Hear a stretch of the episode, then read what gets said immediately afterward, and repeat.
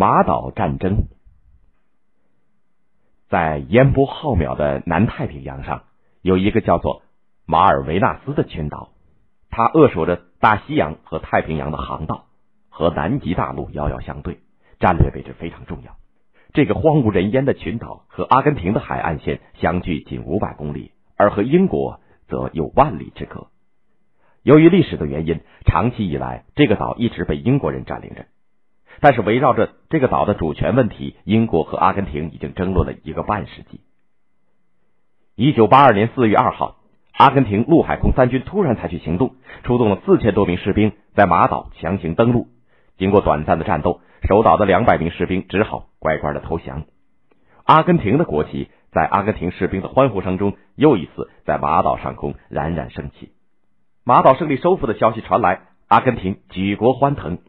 在首都布宜诺斯艾利斯，人们举着国旗，纵情高呼：“马尔维纳斯属于阿根廷！”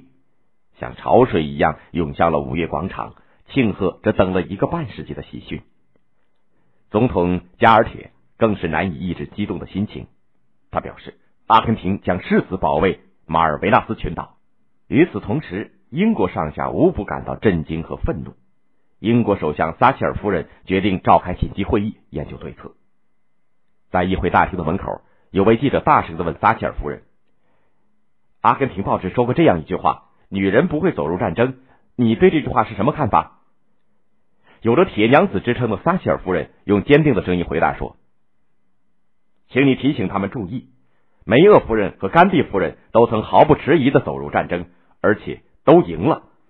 经过一番紧张的商议。”英国议会以前所未有的全票通过了对阿根廷宣战的决议。撒切尔夫人随即向世界宣布，英国即将出兵远征，收复失地。四月五号，也就是距离阿根廷收复马岛仅仅过了三天，一支庞大的英国海军特混舰队驶离英格兰的普斯茅斯港，杀气腾腾的冲向了南大西洋。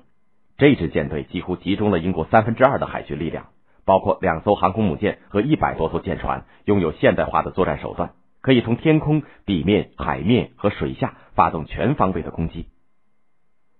特混舰队一抵达战区，就立刻凭先进的武器装备对马岛实行了立体的海空封锁。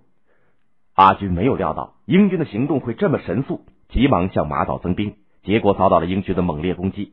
圣菲号潜艇被英军的反潜直升机击毁了，贝尔格拉诺将军号巡洋舰也被英军的导弹核潜艇击中。增援的失败使马岛上的阿军陷入了孤立无援的窘境。接连的失利使阿根廷举国群情激愤，阿军上下发誓要以牙还牙，报仇雪恨。五月四号，英军的谢菲尔德号导弹驱逐舰驶向了马岛附近的海域，执行警戒任务。他哪里知道，阿根廷人正把复仇的目光瞄准了他。三架阿根廷的超级军旗战斗轰炸机接到攻击命令，立刻从基地紧急起飞。直扑谢菲尔德号，机智的阿军飞行员利用低空飞行躲过了敌人的雷达，悄悄的逼近了英舰，目标越来越近。阿军飞行员凭借高超的飞行技巧，再次降低了高度，几乎是贴着海面飞行。飞机进入导弹发射区域，雷达屏幕上清晰的显现出谢菲尔德号的身影。这时，第一架超级军旗突然跃起，把谢菲尔德号的精确方位发给了后面的攻击机。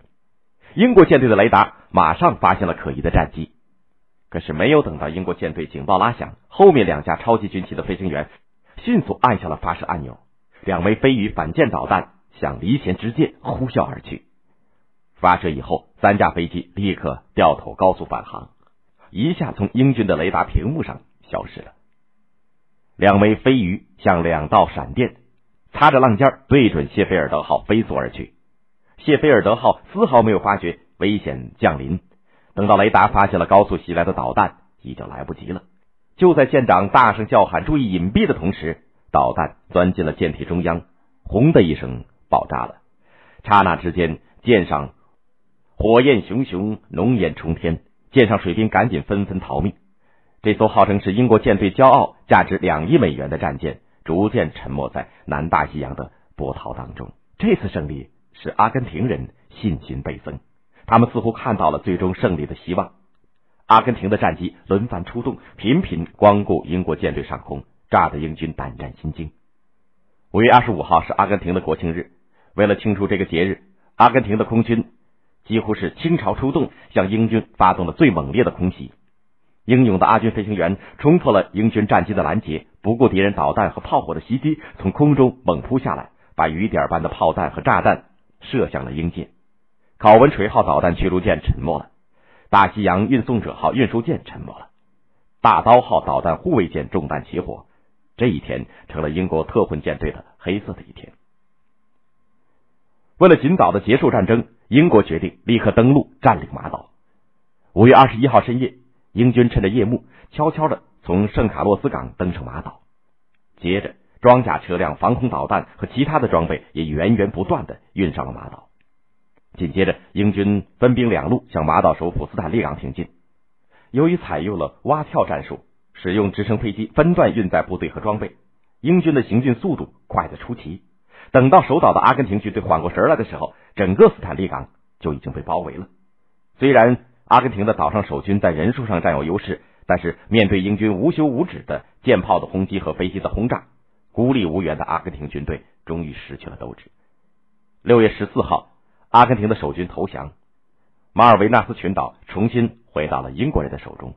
激战了七十四天的马岛战争落下了帷幕。